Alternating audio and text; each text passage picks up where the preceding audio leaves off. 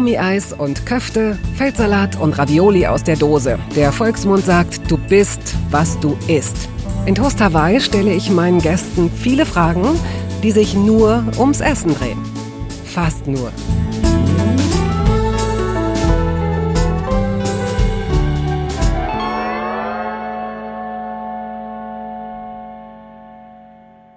Es gibt ja Menschen, die in der Lage sind, komplexe Sachverhalte auf ein oder zwei Sätze herunterzubrechen. Nachvollziehbar und dann auch noch extrem pointiert.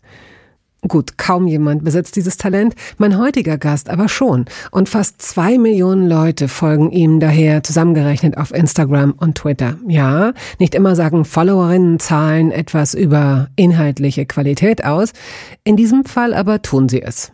El Hotzo, der 1996 als Sebastian Hotz zur Welt kam und in Oberfranken als Spross einer Wirtshausfamilie aufwuchs, hat zum Essen glücklicherweise ein ähnlich leidenschaftliches Verhältnis wie zur bewährten Kombination aus Beobachten, Denken und Schreiben.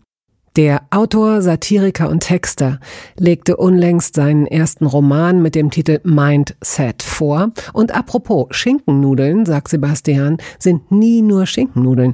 Sie stehen für so viel mehr. Sie seien ein wahres Soziogramm.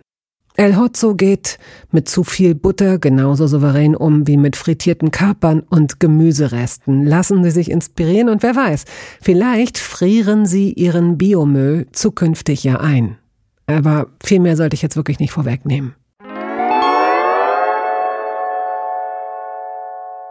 Ich freue mich sehr, dass du dir Zeit genommen hast. Wir haben uns vor zwei Jahren bei einem Interview mhm. kennengelernt und jetzt werde ich herausfinden, welche Haltung du zum Essen hast. Herzlich willkommen, Sebastian. Hallo, ich freue mich tatsächlich sehr, hier zu sein. Und du kommst aus einer Region, die ich kaum kenne. Aber als ich vorhin so dachte, ach, ich guck noch mal ganz kurz, was für Spezialitäten mhm. es gibt, oberfränkische Spezialitäten. Oh Mann. Jetzt weiß ich gar nicht, ob es gut gewesen wäre, sich da einen Tag vorher dran zu setzen, weil es so viel ist. Es ist wirklich sehr, sehr viel. Oh. Aber es ist hier so ein, einer der vielen Landstriche Westdeutschlands, von denen man sagt, dass es das Ostdeutschland Westdeutschlands wäre, weil wirtschaftlich schwach und das eine oder andere Nazi-Problem und es ist noch eine relativ landwirtschaftlich geprägte Region, ja. wenn man das für Regionen außerhalb Niedersachsens in Deutschland überhaupt sagen kann. Und äh, deshalb äh, ist noch sehr so Kulinarik ein großer, großer Wert wird darauf gelegt. Ja, und die Kartoffel ist Königin. Die Kartoffel ist Königin und der Hopfen und das Malz, äh, das sind die die, nicht allzu geheimen Herrscher über Oberfranken. Du kommst aus Treinsdorf, spreche ich das richtig aus oder habe ich es letztes Mal Nein, auch schon falsch? Es, es wird Treindorf ausgesprochen. Nein, es heißt, es heißt Treindorf. Treindorf. Treindorf. Da gibt es unweit, ich glaube vielleicht schon in Heiligenstadt, ich weiß es nicht, mhm. eine, eine Brauerei, drei Kronen oder so ähnlich. Genau, die Brauerei Eichinger, klar. Aha, hast du da gejobbt früher oder ähm, um, ähm, also ich hab einfach da, nur getrunken? Es, ich habe da das ein oder andere Bier schon getrunken. Äh, die Brauerei Eichinger ist auch auf den verschiedenen Dorffesten äh, in und rund um mein Heimatdorf vertreten. Mhm. Das heißt, äh, ja, ich habe das ein oder andere Bier der Brauerei Eichinger, der, des Gasthofs Drei Kronen genossen. Erinnerst du dich an deinen ersten Rausch? Ja, ja. Also ich weiß, dass es bei mir so ein bisschen länger gedauert hat, bis ich mich das so getraut habe, beziehungsweise bis es passiert ist, dass ich betrunken war. Weil am Anfang hat mir auch diese die Aussicht auf diesen Kontrollverlust, den man ja in jungen Alter mit Alkohol noch deutlich mehr hat mhm. als später, die hat mir ein bisschen Angst gemacht, aber ich fand es irgendwie lustig, dass man betrunken sein kann und habe ich das habe ich oft so getan, als wäre ich. Ja, also so nach einem Bier und so, ach komm, äh, und, und eigentlich oh. war ich es natürlich nicht. Aber ich glaube, das erste Mal so betrunken war ich dann mit 15 und es dürfte wahrscheinlich auch ein Dorffest gewesen sein. Also, dass du richtig so ein, also ging es so weit, dass du einen Filmriss hattest oder das, einfach so übergeben und dann erstmal nichts trinken also ein paar Wochen? Ich, also so, so diese Filmriss-Sachen, die liegen wahrscheinlich auch noch in meiner Minderjährigkeit, hm. aber seitdem eher selten bis gar nicht mehr. Also nicht, weil ich es nicht versucht hätte, aber mein Körper hat die dankenswerte Eigenschaft, irgendwann mal zu sagen, dass ihm Alkohol nicht mehr schmeckt, wenn es zu viel ist. Ja. Und das finde ich irgendwie, also ich kann meinem Körper viel vorwerfen, aber diese Sache halte ich ihm sehr zugute. Ich habe von dir, entweder ist es ein Zitat, es kann kein Zitat sein, aber wahrscheinlich in der Vorbereitung auf das erste Interview von dir, kann wirklich gut kochen, schlecht Fenster putzen, schlecht Boden wischen. Ja, ich, also äh, das habe ich natürlich in der Kürze, glaube ich, nicht gesagt, weil ich immer sehr viele Worte verliere. Aber ja, ich glaube, ich kann ganz gut kochen, beziehungsweise ich verbringe damit sehr viel Zeit, sehr gern sogar. Wer hat dir das beigebracht? Ähm, als äh, Mensch mit zwei Elternteilen, wie die meisten Menschen, wenn man ja. sich genau überlegt, war ich immer sehr äh, darauf bedacht, meinen Vater zu beeindrucken. Leider muss ich sagen. Warum leider? Weil es dann, also es, es geht ja immer so ein bisschen so äh, zu Lasten des anderen Elternteils. Und ich glaube, rückblickend hätte es meine Mutter mehr verdient gehabt, beeindruckt äh, zu werden. Mein Vater hatte, hat gekocht, was für Männer seiner Generation eher unüblich ist aber es war dann immer so, sowieso Fernsehköche kochen. Also es ist dann so ein besonderer Anlass, es wird ein besonderes Essen gekocht. Und dann dachte ich immer, dass mein Vater viel besser kochen kann als meine Mutter, was überhaupt nicht stimmt, weil meine Mutter hat dann an Wochenenden zum Beispiel nicht gekocht und dann sich ihre wohlverdiente Ruhe gegönnt und hat halt dann für das Alltagsessen gesorgt. Mhm. Und das ist natürlich eine ganz andere Qualität zu kochen, wenn du in 20 Minuten Essen für äh, fünf Menschen zusammenwerfen musst. Deshalb fand ich sehr früh so eine äh, Hingabe zum Kochen, weil mit meinen fußballerischen Fähigkeiten, wo wir bei den Vorwürfen an meinen Körper sind, äh, konnte ich meinen Vater nicht beeindrucken, aber dann konnte ich ihm zumindest so beim Kochen helfen, beim Zwiebeln schneiden oder so. Also hat er dich darum äh, explizit gebeten? Nein, ich wollte das unbedingt. Ah, ich wollte unbedingt, hey Papa, ich bin nützlich. Also deine Mutter hast du, um das festzuhalten, nicht äh, unterstützt unter der Woche oder hat sie dir auch die eine oder andere Sache gezeigt? Also die hat mir dann, äh, der hat mich dann eher bitten müssen, äh, mm, zu helfen. Okay. Aber äh, so Küchenarbeiten fand ich tendenziell immer erträglicher als andere Haushaltsarbeiten. Und hat dein Vater das wiederum von seinen Eltern oder speziell seiner Mutter gelernt? Ähm, ich komme aus einer Wirtshausfamilie. Also das Haus meiner Eltern ist ein ehemaliges Wirtshaus, äh, in dem man manchmal noch so, an manchen Stellen bilde ich mir eines noch zu riechen, dass ja mal äh, Bier und Rauch und sonst mhm. was unterwegs war. Äh, ich muss aber ehrlich sagen, ich glaube, so kulinarisch waren auch meine Großeltern nicht besonders gut ausgestattet. Deshalb würde ich sagen, dass das sowas war, was so in seinem Leben irgendwie so reingesickert ist. Und Wirtshaus ist dann, also ein bisschen was müssen Sie drauf gehabt haben. Oder war das jetzt, so wie man das kennt, wenn man, wenn man jetzt nichts Großes erwartet, aber so eine def, so ein paar deftige Speisen, die man dann so kriegt, wenn man irgendwo einkehrt? Also ähm, so oberfränkische Küche, gerade so Gasthausküche ist ja oft so eine Küche, die mit so Brotzeit arbeitet. Mhm. Und dann ist es ja weniger Zubereitung, als so gute Rohstoffe zu haben. Und äh, so Wurst wurde nicht gepökelt oder was auch immer man mit Wurst macht, sondern die haben das halt dann schön auf so Brotzeitplatten geschlichtet. Mhm. Äh, oder das eine oder andere Huhn wurde frittiert. Ich glaube aber, es war eher so Hausmannskost, äh, mhm. äh, wo, die, wo die aufwendigen großen Gerichte, die man sich jetzt unter Haus, Hausmannskost vorstellt, was irgendein Braten, der eine Woche eingelegt werden muss oder so, ich glaube, das haben sie nicht gemacht. Und war die Wirtsstube, war das noch aktiv, als du ein Kind nee, warst? Nee, nee, äh, ich glaube, ich war 15 Jahre zu spät dafür dran. Ah, okay, okay. Ähm, wie lief das denn früher ab? Du sagst, deine Mutter hat unter der Woche für mhm. euch gekocht. Du hast gerade gesagt fünf, also hast du wahrscheinlich zwei Geschwister. Mhm. Ähm, erinnerst du dich an die an die Küche, an die Küchensituation? Habt ihr in der Küche gesessen und gegessen? Ah, nee, ich, ich komme aus so einer Esszimmerfamilie. Mhm. Äh, dadurch, dass das ein ehemaliges Gasthaus war, in dem halt auch Gäste übernachtet haben, gab es im ersten Stock, in dem meine Eltern und meine Familie gewohnt hat, äh, so mehrere relativ gleich große Zimmer. Und dann gab es halt eine Küche, die so groß war wie das Esszimmer, die so groß war wie das Wohnzimmer, die so groß war wie das Elternschlafzimmer und dann so ein paar kleinere Zimmer für die Kinder.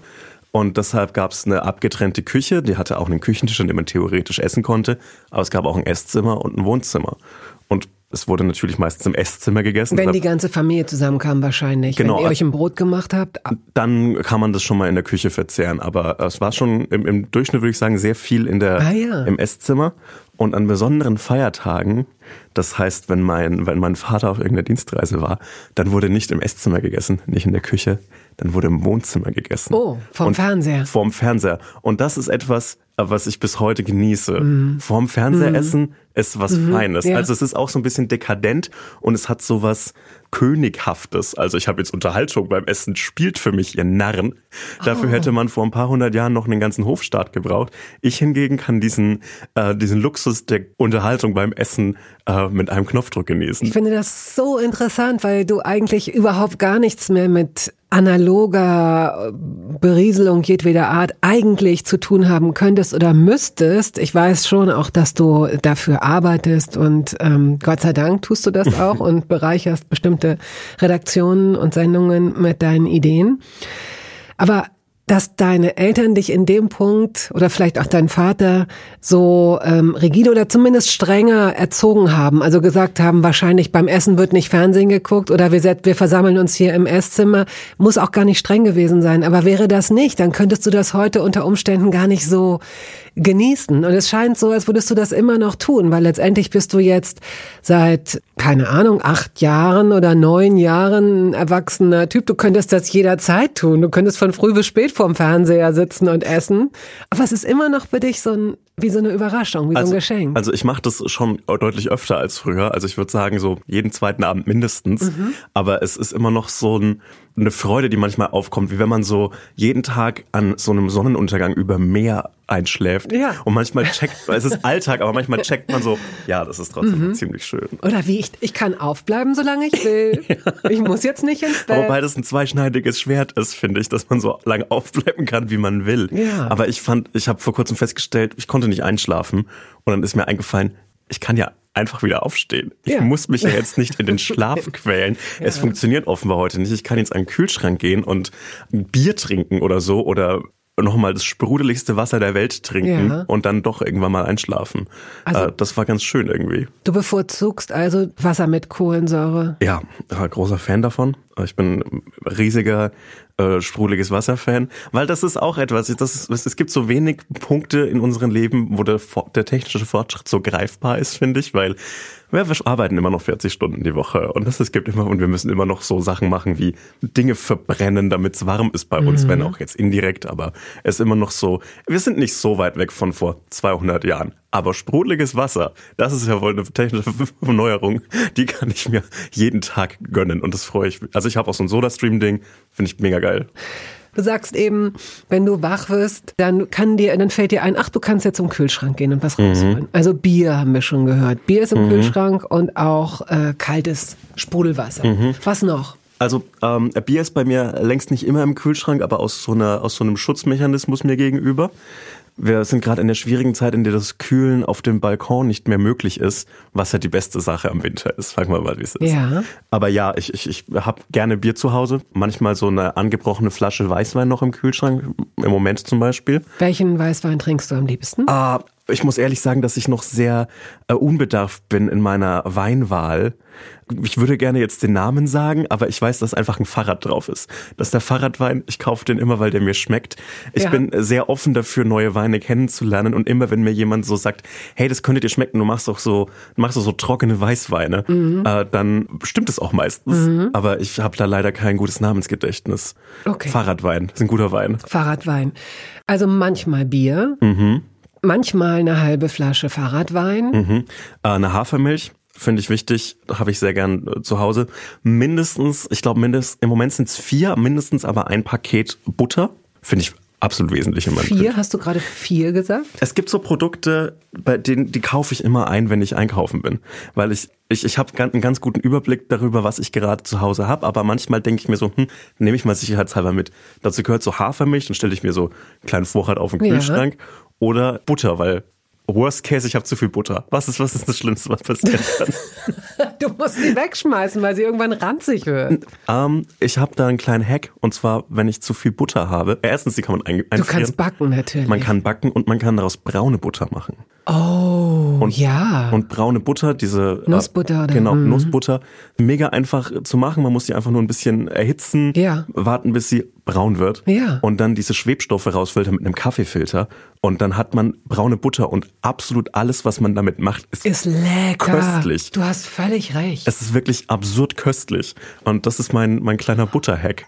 Äh, was dazu führt, dass sich die verzehrten Buttermenge natürlich erhöhen. Aber was wollen wir machen, wenn man fünf Pakete Butter im Kühlschrank hat? Das ist ja auch eine Notsituation. Oh, wie isst du denn Spargel am liebsten? Mm. Wenn wir schon bei brauner Butter also sind. Also ich würde, also die, die Hollandaise hat natürlich ihre Daseinsberechtigung. Und ich finde es ganz stark, wenn jemand eine gute Hollandaise machen kann. Und ich, ich glaube, ich kann das auch ganz gut. Mhm.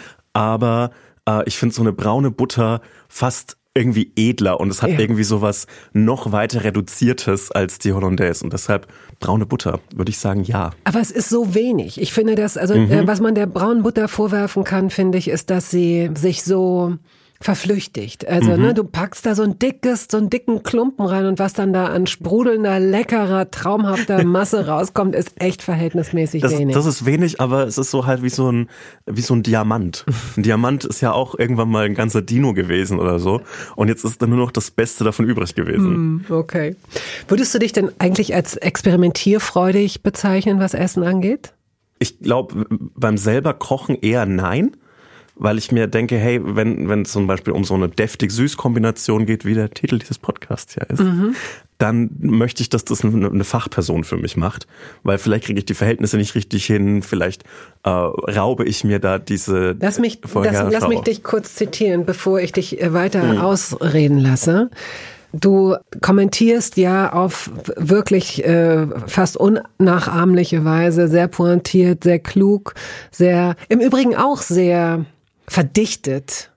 Ganze Sachverhalte. die, also die, die braune Butter des Humors. Du bist im Grunde, bist du, ja, du hast, du bist die braune Butter der, der, ja, jetzt müssen wir noch gucken, ob wir sagen, der, der deutschen Satiriker-Szene. Scheiße, dass die ganzen Werbeclaims fürs Buch schon geschrieben sind. Das wäre jetzt natürlich genial. Naja, wir können so einen Nachklapp machen. Sehr gut.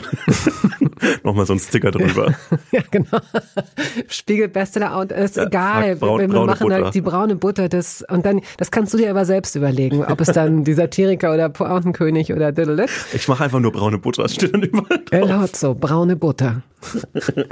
Du hast auch geschrieben, 50 Gramm zu viel einer Zutat beim Kochen sind komplett egal. 50 Gramm zu viel einer Zutat beim Backen Komplett öffnet ein Tor zur Hölle.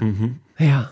Ja, also äh, Kochen ist natürlich deshalb eher so ein Feierabend, äh, nebenbei noch irgendwie was, ein YouTube-Video schauen, Musik hören, Podcast hören und Quatsch machen, während Backen halt tatsächlich so Chemie sein kann.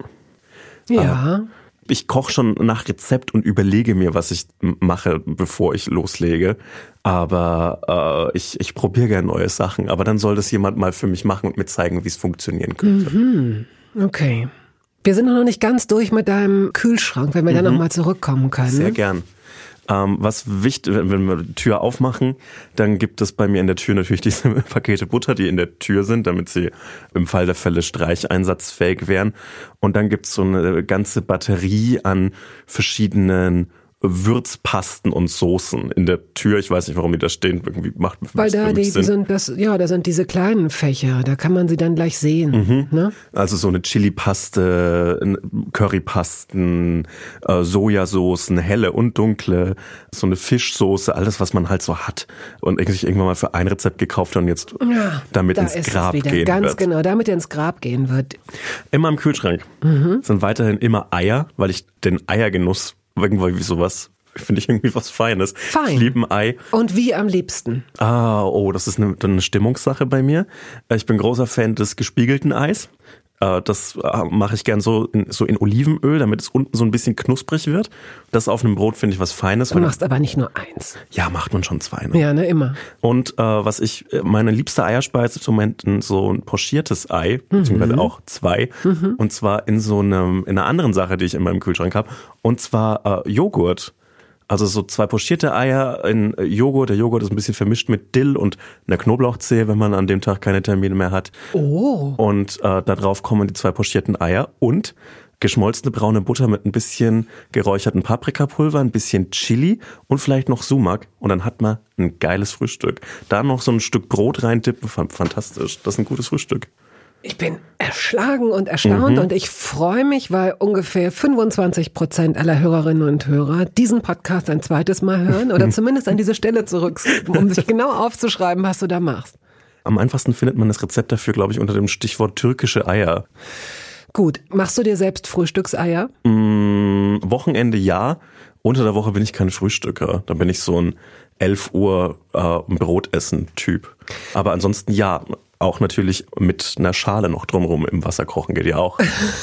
ja, stimmt, das geht ja auch noch. Es gibt so ein paar Verpackungen, die hat sich die Natur wirklich gut ausgedacht. Bei Bananen Banane, auch fantastisch. auch gerade dran gedacht, Bei Ana- Nüsse. Ananas ein bisschen aufwendig, finde ich. Ananas ist so ein Klass, wie so ein iPhone, das profitiert von der Verpackung. Okay, Eier. Käse? Äh, Habe ich gerne im Kühlschrank eigentlich immer Parmesan äh, und noch so ein, äh, noch was, was ich so gefunden habe. Also so ein Camembert zum Beispiel. Wenn ich sowas gefunden habe mhm. irgendwo, dann nehme ich mir das gerne. Gib, gib eine nähere Definition. Im, im, im Supermarkt so, oder okay. oder wenn ich auf irgendeinem auf einem Markt war oder mhm. so, äh, dann dann nehme ich mir so ein, so ein Stück Weichkäse mit. Das habe ich gerne da. Und äh, Feta habe ich eigentlich auch immer zu, mhm. zu Hause, weil es so ein gute Salat, äh, guter Salatkäse ja. ist. Und hast du eine Mikrowelle? Nee, habe ich nicht. Ich habe einen ganz alten Gasofen. Also Gasofen und Gasherd. Das ist so ein Gerät, äh, das aus irgendeinem Grund in dieser Westberliner Wohnung als DDR-Gerät steht. Und am Anfang habe ich mich ein bisschen damit gefremdelt, wie das so funktioniert. Ja. Aber mittlerweile habe ich mich sehr gut eingespielt und es funktioniert fantastisch. Ach, super. Das einzige dusselige Küchengerät, das ich habe, ist so eine Heißluftfritteuse. Und äh, mein meine Aufgabe als äh, Medienperson ist es, allen vom Kauf einer Heißluftfritteuse abzuraten. Das ist ein Quatschding. Es wird jetzt ein Raunen durch die Hörerschaft gehen, weil das Wort Heißluftfritteuse ungefähr mhm. in jeder siebten Episode einmal kurz ja. angesprochen wird. Los ging's damals mit Heinz Strunk, der von seiner erzählte, mhm. die ich ihm abquatschte, die er mir schenkte, mhm. die ich aber weiter verschenkte oder weiter Sehr verkaufte. Gut. Ja, aber ich habe eine neue.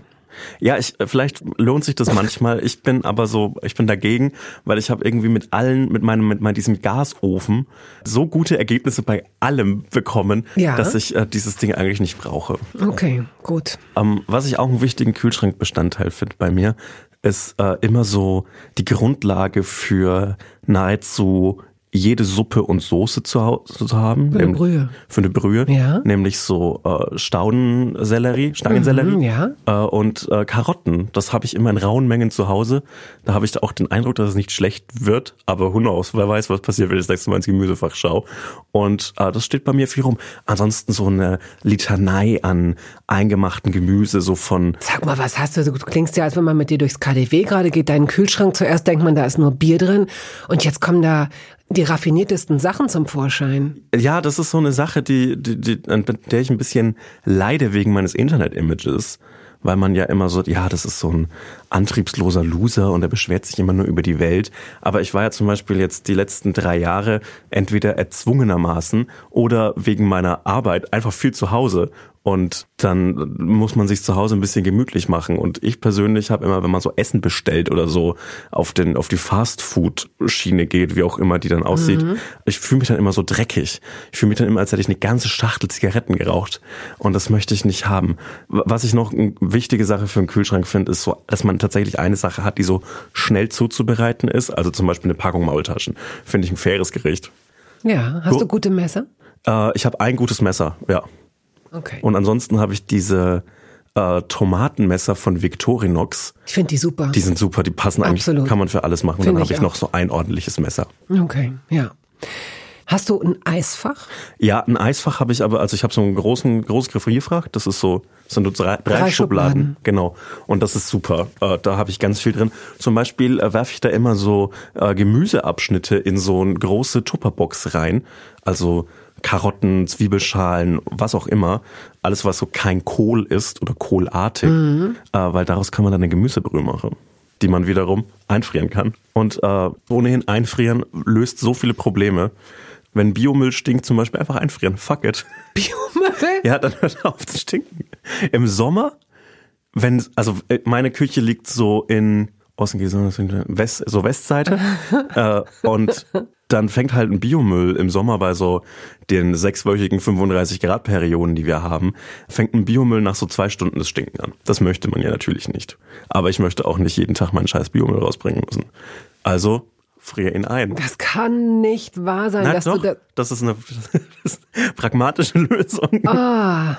Und das heißt, wenn du dann neuen Biomüll hast, dann ziehst du eine der Schubladen deiner Gefriertruhe auf und packst den da rein und machst das dann wieder Nein, zu? Nein, ich habe so ein kleines Behältnis dafür äh, so eine kleine Box und dann kommt es da rein.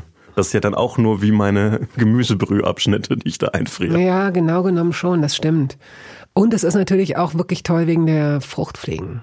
Fantastisch. Oh, mhm. Fruchtfliegen, mhm. diese, egal. Fruchtfliegen finde ich äh, ein Bote des Frühlings erstmal. Ja, erstmal denkt man, jetzt geht's los. Jetzt geht's los.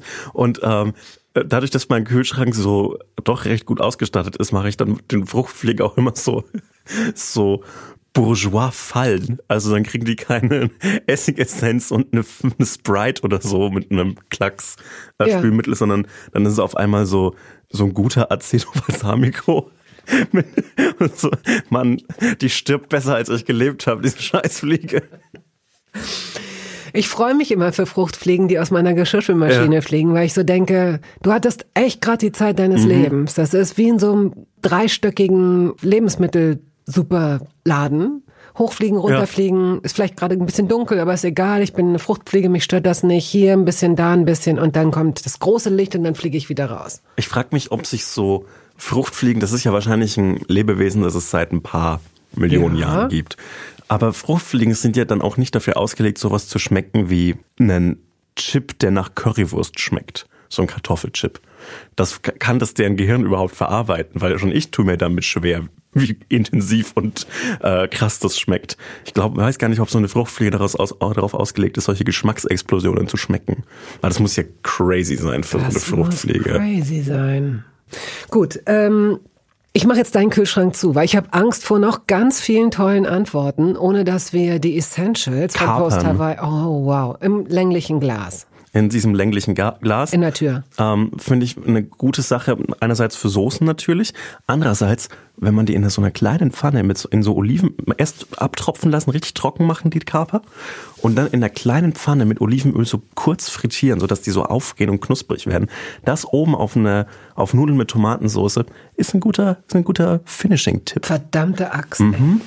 Das ist, sieht cool aus. Es ist knusprig und salzig. Mehr braucht ein Mensch nicht. Wenn dein Gehirn mal kleiner wird oder du merkst, dass du keine Worte mehr verdauen kannst oder so, dann musst du auf jeden Fall so Kochshows machen. Ja, ey, ich, ich bin äh, großer Fan von Kochshows. Und ähm, es gibt ja einige Kochshow-Formate im, im deutschen Fernsehen, auch mit so einem Talk-Anteil dabei. Aber ich finde, die sind alle so ungemütlich. Und die letzte Kochshow im deutschen Fernsehen, die so eine Gemütlichkeit transportiert hat, war Alfredissimo für mich. Oh, da warst du ein Kind, ein Babykind. Äh, Ja, aber es gibt ja YouTube. Und äh, Ist das nicht blasphemisch, sowas auf YouTube zu sehen? Ich weiß nicht. Ich weiß nicht, äh, ich weiß es auch nicht, aber ich freue mich immer. Es gibt diese beiden Folgen von Alfredissimo mit eben Biolek mit Dirk Bach und die finde ich fantastisch. Die schaue ich mir so gerne an. Es ist so warm und es ist so schön und das das fehlt mir manchmal in so Kochformaten. Ja. Das so dieses, weil gemeinsam kochen ist ja was sehr Intimes und das ist immer so ein bisschen Natürlich sind, sind, sind TV-Studios, wie will man da besonders intim sein? Aber ich finde es irgendwie schade, dass so dieses Heimelige nicht transportiert wird. Und bei Alfredissimo wird es für mich transportiert. Werbung. Es gab eine Phase in meinem Leben, in der ich alles richtig machen wollte in Bezug auf meinen Körper. Genügend Flüssigkeit, Bewegung, die richtige Ernährung. Hey, ich werde ein ganz neuer Mensch und kürze das an dieser Stelle mal ab. Aus mir wurde kein ganz neuer Mensch.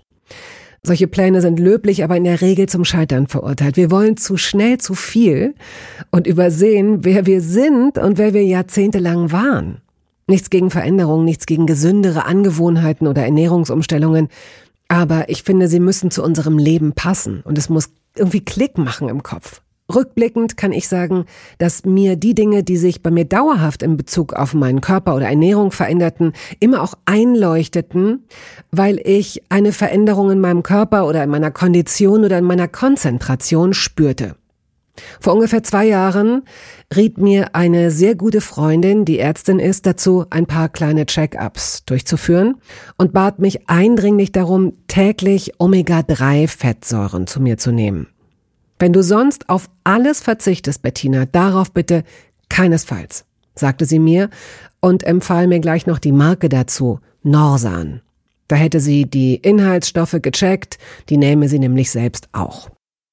Nun ist es ja nicht so, dass ich das nicht selbst schon hundertmal gelesen hätte. Allein schon um Entzündungen abklingen zu lassen, ist unser Körper auf ungesättigte Fettsäuren angewiesen, kann sie aber nicht selbst produzieren. Wir müssten täglich 250 Gramm Makrele oder Sardellen oder Lachs essen. Bekommt niemand von uns hin, oder? Ich begann dann damit, verschiedene Produkte zu vergleichen. Rezensionen, Qualitätsnachweise, Erfahrungsberichte und landete, das hätte ich mir also sparen können, wieder bei Norsan. Daher fällt es mir wahrscheinlich auch so leicht, diese Produkte hier zu bewerben. Es gibt die hochdosierten Omega-3-Produkte im Sortiment als Kapseln oder Öle aus Fischöl oder Algenöl. Letzteres dient als vegane Variante. Und für Kinder gibt es beispielsweise vegane Kaugelee-Drops. Mein Favorit ist das Fischöl, weil ein Esslöffel pro Tag ausreicht und ich damit zudem noch Vitamin D3 aufnehme. Gesundheitsversprechungen kann und darf ich hier nicht machen, das ist klar. Aber ganz subjektiv als Bettina kann ich sagen, dass ich mich deutlich fitter und konzentrierter fühle seit anderthalb Jahren. Also seit ich das Öl täglich nehme. Und ich werde dabei bleiben, Podcast-Werbung hin oder her. Und meine Arztfreundin ist auch happy. Sie ist eine von über 5000 Ärztinnen und Ärzten, die die Produkte von Norsan empfehlen. Ich habe auch gerade nochmal nachgeschaut. Norsan ist die meistverkaufte Omega-3-Marke in deutschen Apotheken.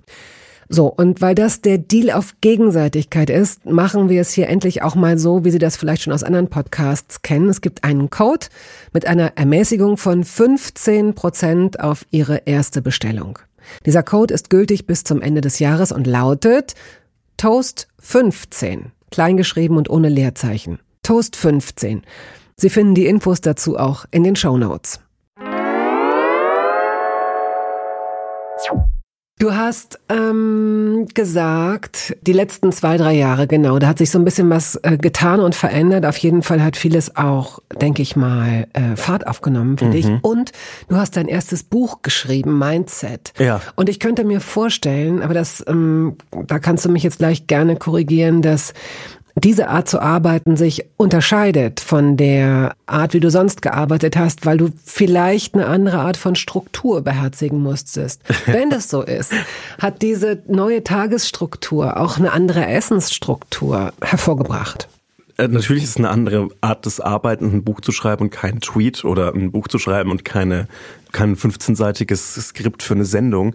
Aber es ist irgendwie so, auch jetzt rückblickend irgendwie ernüchternd, wie wenig sich das unterschieden hat, mhm. weil es ist halt trotzdem am Computer und dann wechselt man halt so das, das Fenster, in dem man arbeitet und es ist nicht mehr Google Docs, sondern Word. Und das ist so unfeierlich und das so ein bisschen ja, komisch. Also irgendwie dachte ich so, ja, wenn man ein Buch schreibt, dann, ähm, ja, dann sind wir mal wieder so eine Tintenzeichnung von jemandem, der an der Schreibmaschine sitzt, im mhm. Schein einer, einer Gaslaterne und Rotwein dazu trinkt. Aber am Ende war es halt so, Jo, äh, 17 Uhr, ich habe jetzt kein Google Meet mehr heute, sondern ich schreibe jetzt halt an meinem Buch weiter. Oder am Wochenende oder an einem Feiertag, aber dann sitze ich halt auch vorm Computer. Es war nur mhm. mehr Arbeit. Aber es hat sich so ein wertiger angefühlt, das zu arbeiten. Und Kochen und Essen ist dann so noch so mehr zu so einer Freizeitsache geworden. Weil das ist dann so einer der wenigen Momente gewesen, in denen ich zwischen Autorenjob fürs Fernsehen, meinen eigenen Social Media Quatsch und Buchschreiben, da schaue ich auf keinen Bildschirm beim Kochen. Das ist so ein, ein wichtiger, wichtiger Teil mhm. geworden.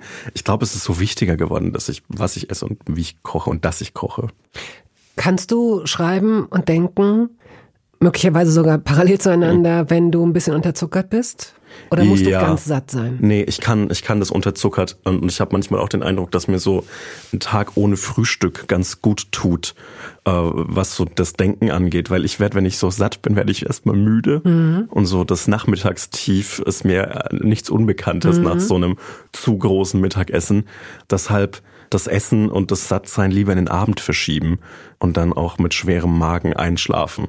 Das ist auch ein Vorwurf, den ich meinem Körper nicht machen kann, weil mit vollem Magen kann ich fantastisch einschlafen. Ja.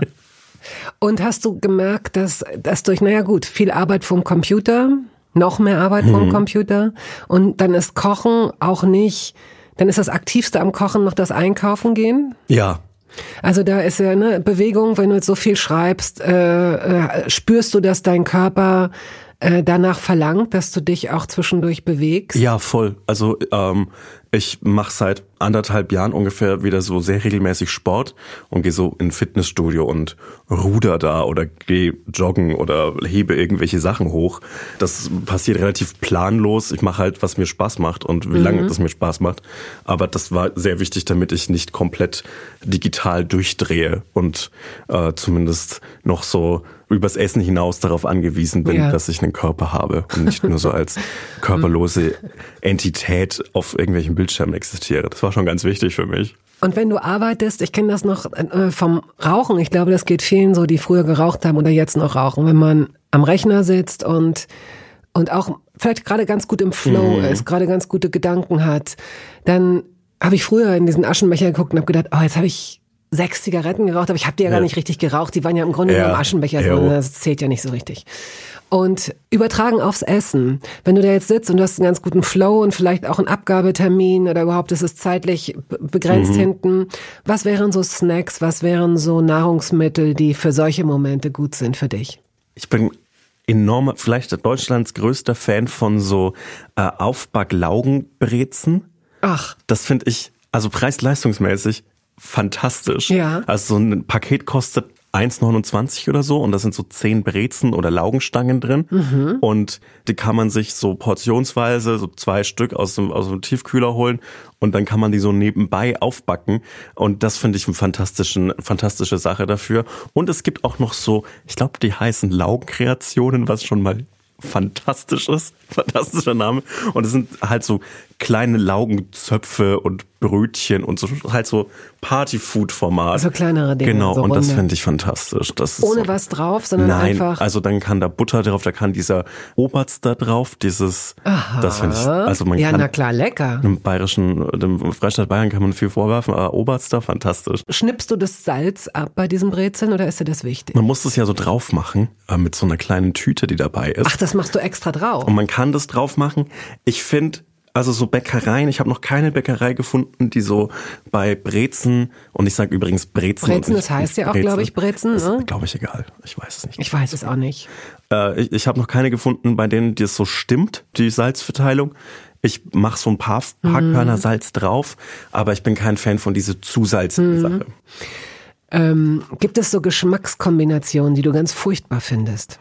Oh, ich finde so alles, was mit so Marzipan ist, das finde ich irgendwie, das stößt mich irgendwie Aha, ab. interessant. Ich mag auch so Lakritz-Sachen mhm. überhaupt gar nicht. Mhm. Allgemein habe ich, glaube ich, so sehr viele Vorbehalte, was so Süßspeisen angeht. Mhm. Bei deftigeren Sachen bin ich relativ offen, muss ich sagen.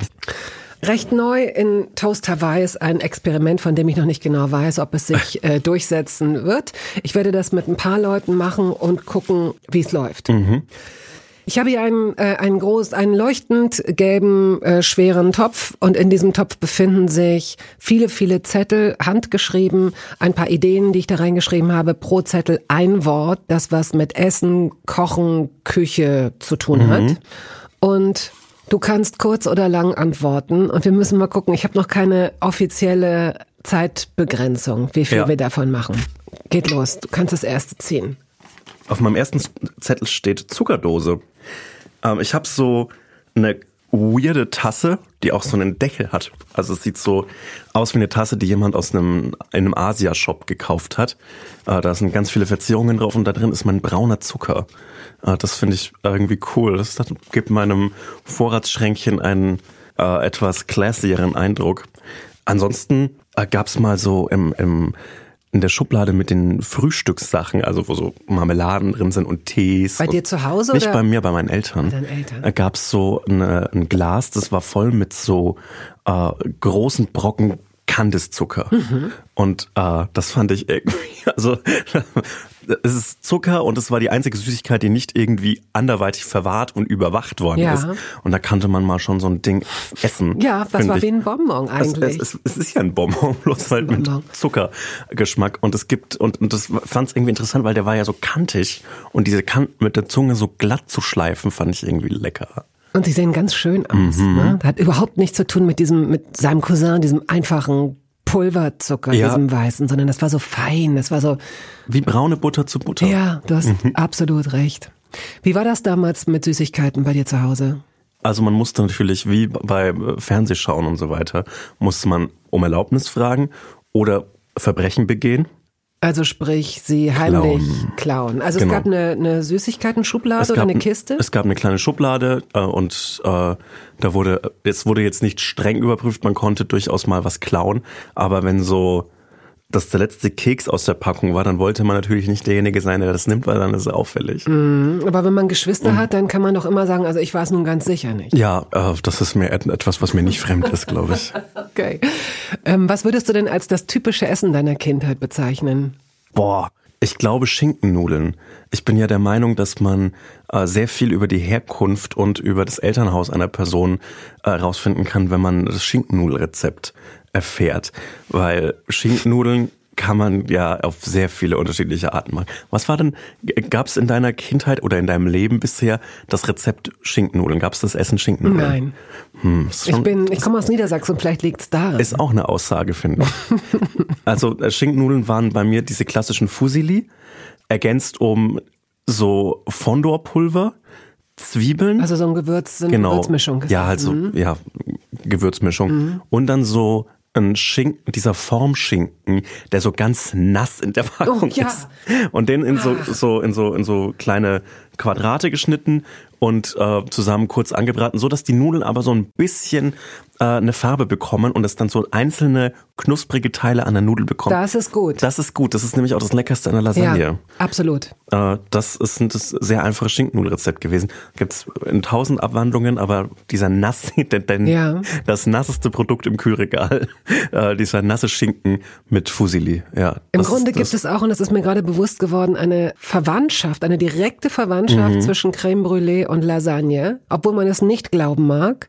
Aber eigentlich sollten Menschen auch damit beginnen, Lasagne in viel weniger tiefen, aber mhm. dafür breiteren, wie so ein Backblech. Eigentlich müsste das tiefe Backblech für Lasagne genau richtig sein, damit man viel mehr Oberfläche hat. Das stimmt, aber bei einer Lasagne ist es auch interessant, wenn das so ganz viele Schichten hat. Wenn ganz dünne Schichten, viele Nudeln, das ist ja auch interessant an Lasagne. Da gibt's verschiedene. Ja, na klar, das ist das Interessante mhm. an der herkömmlichen Lasagne, aber die reizvolle, sexy, knusprige Käse, leicht angebraten, Aroma. Ähm, ich war mal eingeladen das ist eine kurze Hinleitung, ganz kurze Gerne. Hinleitung dieser Geschichte.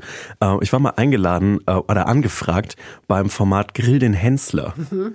was ich sehr lustig fand. Äh, wurde dann abgesagt, weil ich nicht ins sonstige Gästeportfolio passen würde. Ich bin auch empört. Aber dann gab es so eine kurze Phase, wo, wo so auf dem Tisch war, würdest du bei das perfekte Promi-Dinner mitmachen? Habe ich nicht gemacht, weil ich es schrecklich finde, weil es immer nur Arschlöcher sind beim Promi-Dinner. Aber hast du da mal mitgemacht? Aber ganz am Anfang. Ich kannte Ey, das Format. Ich, ich, liebe, ich liebe, ich liebe das perfekte Dinner. Ich finde das die perfekte Fernsehshow und äh, perfekte Promi-Dinner in den letzten Jahren. Ich bin nur bis so 2018 oder so vorgestoßen in dieser Mediathek. Ich war in den, ich glaube ja. im zweiten Jahr, ich kannte das Format gar nicht. Ich habe das schon mal erzählt, es wurde irre gut bezahlt mhm. ja. und ich wurde ausgesucht in einer ganz netten Gruppe. Fantastisch, aber jetzt sind diese Promi-Dinner-Gruppen immer so Twitch-Streamer, Fitness-YouTuber und die geben sich alle keine Mühe. Und das finde ich schrecklich, weil man möchte sich ein bisschen Mühe geben. Ja. Und äh, mein Plan für ein perfektes Dinnermenü, ein hypothetisches, wäre, ja. dass ich mir ein richtiges High-Class-Rezept drauf schaffe. Ich kenne auch jemanden, der mir das beibringen mhm. könnte.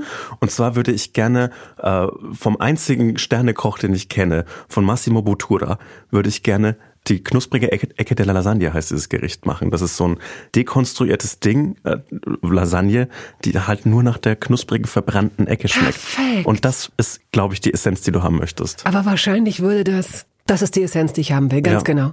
Wahrscheinlich würde das aber gering geschätzt werden. So, da würde vielleicht würde ja, ich gebe aber nur ja. drei ähm, von zehn Punkten, weil ehrlich gesagt schmeckte das so ein bisschen wie die verbrannte Ecke der Lasagne. Ja, fair. Und alle so oh, geil und die so nee. Aber die Formatgeschichte von das perfekte Dinner ist so interessant, weil wenn man so alte ältere Folgen schaut, dann sind das halt irgendwie noch so so eine normale Küche. Es gibt ein normales Essen, da macht jemand gibt sich Mühe, aber es gibt halt so einen Salat und es gibt eine Soße zu, ja. der, zu dem großen Stück Fleisch.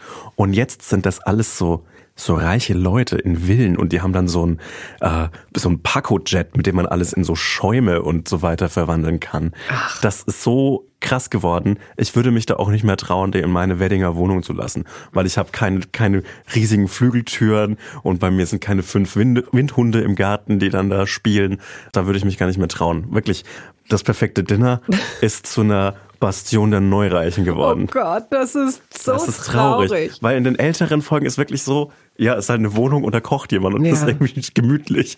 Und jetzt, wenn da jemand so halt so ein Cappuccino-Wandtattoo an der Wand hat, ist es dann immer so ein oh, bisschen so ein... Carpe diem. Ja, genau, dann ist es so direkt so, dann ist, kriegt es so schiefe Blicke und das sollte, finde ich, nicht so sein.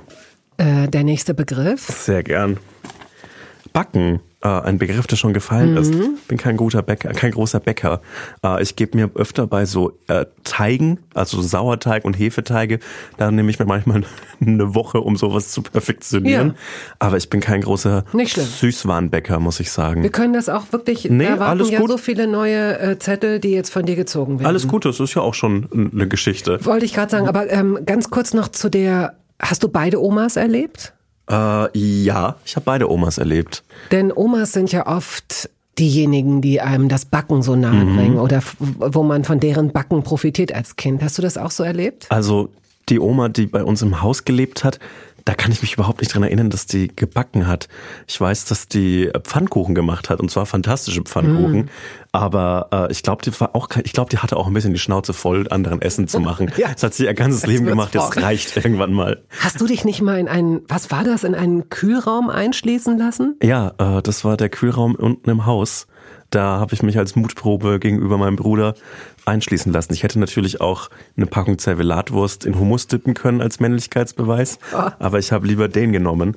Äh, ja. Nee, die haben leider nicht so gebacken.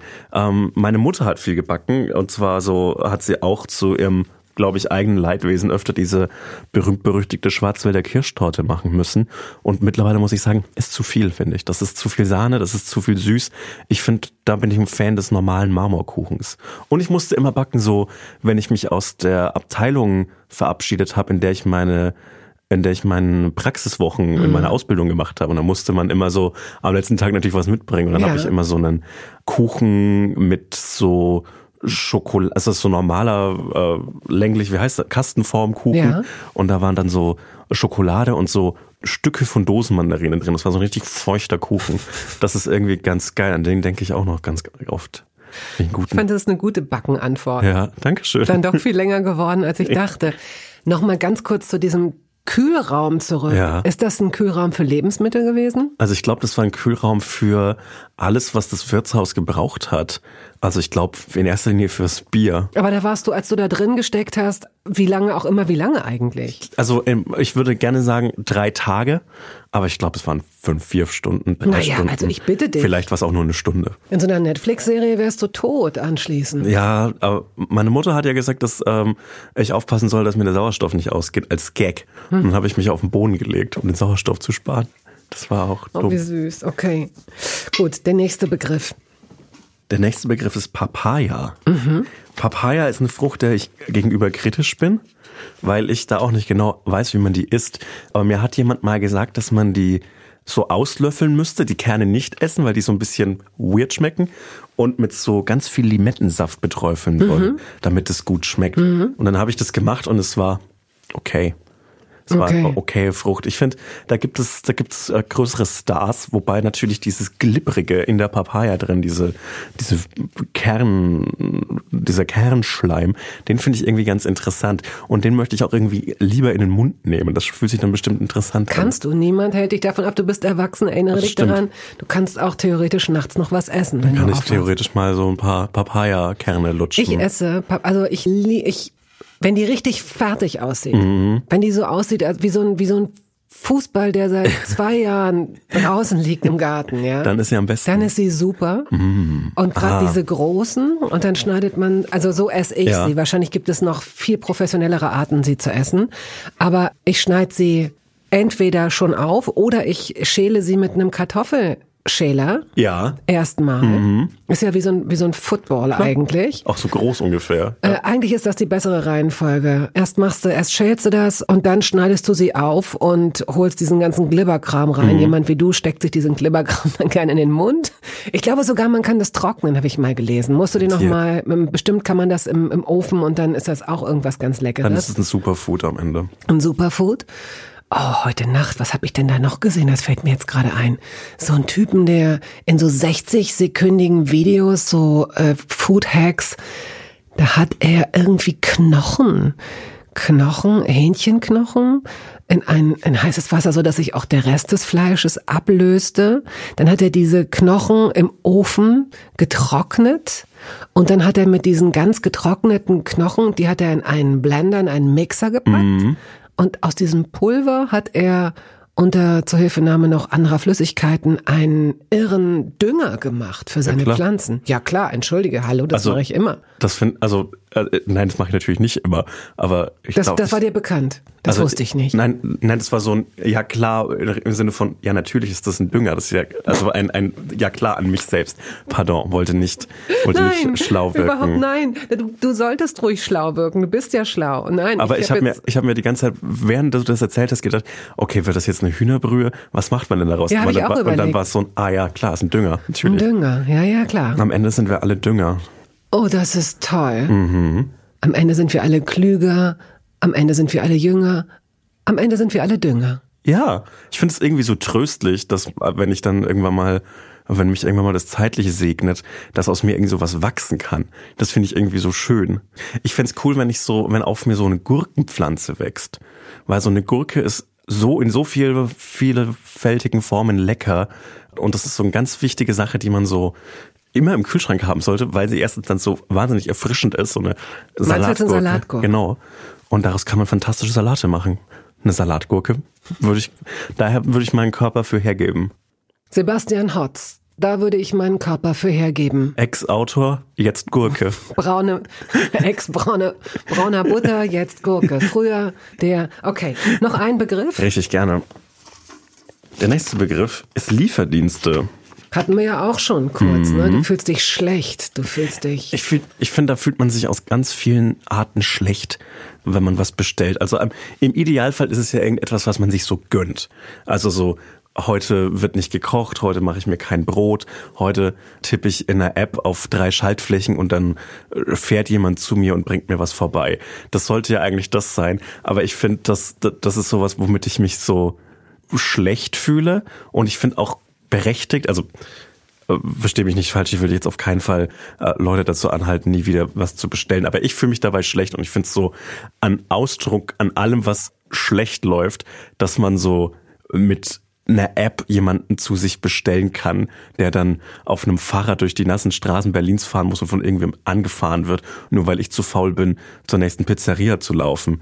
Wenn ich kurz einwerfen Ja. darf, dass ich wahrscheinlich mein Leben beende, weil mich einer dieser Typen anfährt oder überfährt, weil sie meistens mit ihren Elektrofahrrädern ähm, äh, bei Dunkelheit über die Bürgersteige knallen. Aber das müssen die ja, weil sie irgendwelchen Dispositionsregeln folgen müssen und dann so einfach äh, ihren Job verlieren können, wenn sie nicht richtig abliefern. Die sind ja hoch unter Druck und bekommen Scheiß, wenn überhaupt, wenn sie überhaupt ein Fahrrad gestellt bekommen, kriegen sie eines, das nicht, dessen Bremsen nicht gewartet sind. Oh Gott. Äh, Auch das noch. Genau. Können nicht mal bremsen im entscheidenden Im Moment. entscheidenden Fall kann es passieren. Furchtbar. Lieferdienste spielen außerdem eine recht wichtige Rolle in meinem Buch. Einer der Protagonisten arbeitet nämlich bei einem.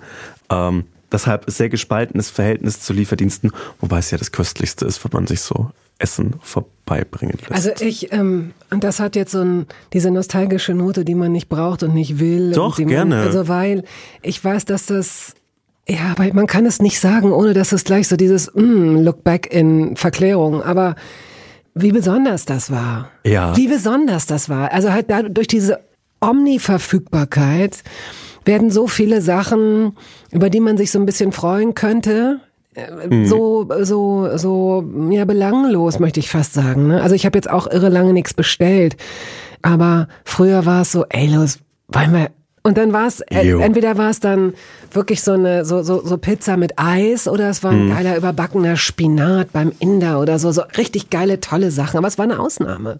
bei meinem Bürojob äh, hing hinter meinem Arbeitsplatz an so einer Pinnwand so ein äh, Flyer von einem Pizzadienst, Ja. der so ausgeblichen war von Ja, ja. Von ja- von- von, von- tausend Wochen, von, Monaten. von tausend äh, Sonnenauf- und Untergängen. Und äh, es wurde auch immer, wenn irgendwie eine, eine Feier war, irgendein Geburtstag, irgendein, irgendeine Verrentung, dann wurde auch da bestellt. Dann wurde da angerufen Ja. und, und äh, man musste so die Bestellungen sammeln. Und das fasziniert mich auch, wie das früher funktioniert hat. Total. Und ich hatte so eine, ich hatte so eine, so eine Schublade, wo ich die Ja. so gesammelt habe und ich freute mich immer, wenn was Neues eingeworfen wurde im Briefkasten. und dieses Design. Also man hat ja auch, finde ich, also es, jedenfalls bis vor, weiß ich nicht, 25, 30 Jahren, Da war irre viel drauf, viele Farben, viel zu viel Information, ungefähr Klar. 200 Gerichte, wo man eigentlich schon sagen muss, Leute, da stimmt doch was nicht, das kann doch nicht frisch sein, das kann doch nicht gut sein, aber Dann Nein, wenn jemand, wenn ein Lieferdienst 1000 Gerichte im Angebot hat, der kann alles super. Das sind die besten. na, okay. Doch. So, wir haben schon voll überzogen und müssen jetzt eine ganz schnelle Ja-Nein-Runde machen Gerne. und danach eine ganz schnelle Entweder-Oder-Runde, Ja. obwohl ich gerne noch zwei Stunden mit dir Zettel ziehen würde. Mhm. Ach, jetzt habe ich auch bestimmt die wichtigsten Sachen vergessen. Maurerforelle, Dosenchampignons, sagt dir das was? Ja, Maurerforelle ist ja äh, so die diese Fleischwurst, die in der Mitte geteilt wird und dann kommt so äh, Zwiebelscheiben rein mit so ein bisschen Maggi. Oh Gott, das ist schrecklich. Also, entweder oder. Rote Beete, Ja, Pilze, ja. Aal, Aal. Nein. Grünkohl, Äh, nein. Rotkohl, Ja. Weißkohl, Ja, Rosenkohl, ja. Meeresfrüchte? Finde ich einen viel zu schönen Begriff für das, was es ist. Ja. Weil es sind ja eigentlich nur Meeresinsekten. Also schmecken aber schon gut, ja. Kapern hatten wir schon, ja. Ja. Du bist auch ein Koriander-Typ, finde ich. Jo, absolut. Ingwer, ja, ne? Ja. Oliven? Ja. Innereien? Nein. Kümmel? Ja. Austern? Noch nie gegessen. Nein. Gorgonzola? Ja. Fenchel? Ja. Gut. Eher Apfelbeißer oder Apfelschneider? Apfelbeißer. Eierköpfer oder Eierpuler? Köpfer. Wobei, nee, Eierpuler, weil Köpfer hat man ja, das ist ja das Schlimme am, am Köpfen, dass man so noch so diese Schalenpartikel, die sich dann durchs Mhm. ganze Ei ziehen. Deshalb lieber ein Puder oder sogar auch bei so eher weichen Eiern vorsichtig schälen und dann so halbieren und dann, das finde ich auch fein. Der feine Herr. Gut, dann sind wir jetzt bei entweder oder. Mhm. Sushi oder Fondue? Sushi. Beim letzten Fondue habe ich mir, ich habe ich hab zum ersten Mal Käsefondue gegessen am, an, an Silvester und ich dachte, das ist genau mein Ding, aber ich fand's lame und ich brauch's nicht. Ich fand, Interessant. also ich, ich war auch so gesundheitlich, verdauungstechnisch angeschlagen. Ja, dann ist es nicht das Richtige Aber dann ist es so, aber dann ist Sushi ehrlich gesagt auch nicht das Richtige. Nee, dann gib aber, dem noch mal eine Chance. Aber ich bin, äh, ja, lieber Sushi, weil da, da, da denkt man manchmal noch, dass man sich was Gutes tut. So Reis und Gemüse mit einer Alge noch, mit einem Wie, Fisch. kein Fisch? Ach so, dann doch. Manchmal. Manchmal. Bisschen Fisch. Bisschen Fisch. Auflauf oder Eintopf? Auflauf. Wasser oder Saft? Wasser. Schokolade oder Chips? Chips. Hotdog oder Döner? Döner. Also wirklich, das ist ja keine Konkurrenz. Also ein Hotdog, das ist ja wirklich. Ich würde immer den Hotdog vorziehen. aber ein Hotdog ist doch schon in seiner ganzen, in seiner ganzen Zusammensetzung etwas, was so nur durch Zugabe von so edlen Zutaten noch was Feines werden kann. Dieses, dieses Brot. Labberige Brot. Dieses labbrige Brot, diese wie auch immer zusammengestellte Wurst. Ach so, entschuldige, wir reden über Döner. Ja, Döner. Dieses Fleisch, du weißt ganz genau, das war das kleine Lämmchen Helene, oder? Ich glaube, also äh, bei, bei einem Döner bin ich mir ziemlich sicher, dass äh, die auch äh, definitiv nicht unrassistisch motivierten Vorwürfe, was so Gammelfleisch angeht, weil who knows, was was äh, was in Überall, ja. du hast gerade, du hast gerade äh, die Hotdogs kritisiert. also ich glaube, ich glaube in einem in einem Döner habe ich zumindest noch die Transparenz, dass so irgendwann mal da was irgendein frisches Gemüse draufgelegt wird, weil das wird ja vor meinen Augen gemacht. Deshalb Döner all the way. Dass wir uns darüber jetzt gestritten haben. Nee, ich finde find das okay. Außerdem liegen da dünne Gurken, süße Gurkenscheiben drauf. Die kriegen dich nicht, okay. die kriegen mich an der und, Scheibe. und diese geile, diese Zwie tollen Zwiebeln. Okay, gut. Ähm, Falafel oder Burger? Falafel. Oh, wie, mit welchem Nachdruck? Okay, dann frage ich aber mit demselben Nachdruck Falafel oder Döner? Falafel. Kartoffeln oder Nudeln? Nudeln. Kartoffeln oder Reis? Oh, das ist eine Frage, für die man. Sorry. Äh, nee, es ist. Äh, ich, ich muss ehrlich sagen, ich kann Kartoffeln besser kochen als Reis. Aber das ist okay. Kartoffeln, Nudeln oder Kartoffeln? Nudeln, Erdbeereis oder Schoko? Schoko. Erd, also Erdbeeren lieber. Das ist, oder? Du gibst deine Antworten wie so ein, leider kann ich das nicht erklären, wie du immer guckst, das ist wie so eine Entrüstung, also bei manchen Sachen, so nach dem, hä, was ist das für eine Frage? Ja, also Erdbeeren sind ja so. Ich finde Erd bei bei Schokolade ist das ist Schokoladeneis ist so noch so ein. Ja, es macht's besser, finde ich. Eine Schokolade. doppelte Süßigkeit, Genau. das ist Eis und Schokolade. Genau. Und bei bei Erdbeereis finde ich so. Die Erdbeere muss nicht verarbeitet werden, um lecker zu sein. Mhm. Weißbrot oder Schwarzbrot? Schwarzbrot. Gin oder Wodka? Oh, ey, ich bin überhaupt kein Schnapstrinker. Deshalb muss ich wahrscheinlich, ich, Wodka würde ich sagen. Mm. Wodka ist so, äh, Schnaps ist für mich, wenn dann so ein Funktionsgetränk, das einen, ist so wie ein Transportmittel. Das, das Ziel ist betrunken sein. Und äh, da ist Wodka, finde ich, unaufdringlicher, weil Gin hat ja noch eine sehr eine, einen eigenen Willen.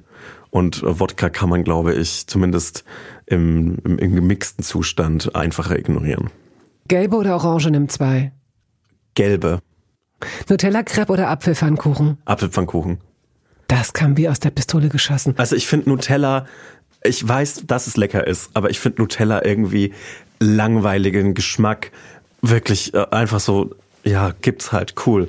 Brauche ich nicht. Und einen Apfelpfannkuchen, da gibt sich jemand, ja, also da gibt sich jemand da richtig Mühe, mir einen Apfelpfannkuchen zu machen. Und kriege ich nicht die ganze Zeit. Einen Apfelpfannkuchen, ein Nutella-Crepe kriegt man auf jedem Wochenmarkt. Einen Apfelpfannkuchen, dafür muss man die Extrameile gehen. Apfelpfannkuchen. Schön. Das ist meine Lieblingsantwort darauf. Und sie katapultiert uns direkt zum äh, Ausgang. Also, wie beschließt du ein Essen, wenn du es dir aussuchen darfst? Du bist noch Du hast gut gegessen, aber es wäre theoretisch noch Platz. Kommt da jetzt äh, ein Dessert? Wenn ja, welches? Kommt da eine Käseplatte? Ein Schnaps? Bist du ja nicht so. Espresso kann ich schon sagen, nein, weil der Kaffee, den ich dir angeboten habe, wolltest du nicht trinken nach 16 Uhr. Also äh, welches Getränk ganz zum Schluss? Und zum Schluss das Dessert. Ich würde noch ein Bier trinken. Vielleicht ein kleines. Es gibt in Oberfranken die, das Konzept Schnitt.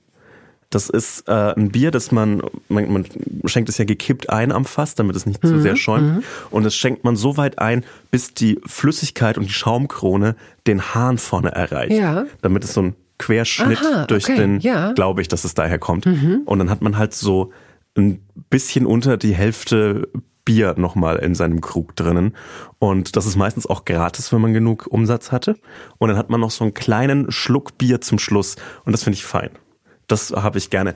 Ansonsten wir waren gerade bei Lieferdiensten, äh, bin ich ein Fan davon, um Mindestbestellwerte zu erfüllen, nochmal dieses meistens eklige, aber dann noch irgendwie leckere Tiramisu zu bestellen. Finde ich, Tiramisu ist eine gute Nachspeise. Ich danke dir sehr und ich wünsche dir viel ähm, Spaß und Erfolg, wenn du jetzt auch auf Lesereise gehst. Ich glaube, das ist eher zum Ende des Jahres. Ist im Herbst, genau. Ja, dass man dich in tollen Hotels unterbringt, wo du am nächsten Morgen ein richtig tolles Frühstücksbuffet mhm. hast, obwohl du kein Frühstücker bist. Oder wenn du abends nach der Lesung dahin kommst, dass sie sagen, möchten sie gerne noch eine Kleinigkeit essen und dann kriegst du noch irgend so eine tolle, knusprige Forelle oder so. Ja, oder äh, dass, dass man mir so einen äh, Wasserkocher, gibt's ja in Hotelzimmern ja. oft, darin kann man ja bestimmt auch ein Ei pochieren, wenn man aufpasst, dass es immer kurz vorm Kochen ist. Das könnte man, glaube ich, easy machen. Also all das wünsche ich dir Dankeschön. für Mindset, erschienen bei Kiwi. Und vielen Dank, dass du all diese Geschichten erzählt hast, dass du heute hier warst. Ich hatte eine gute Zeit. Dankeschön. Danke.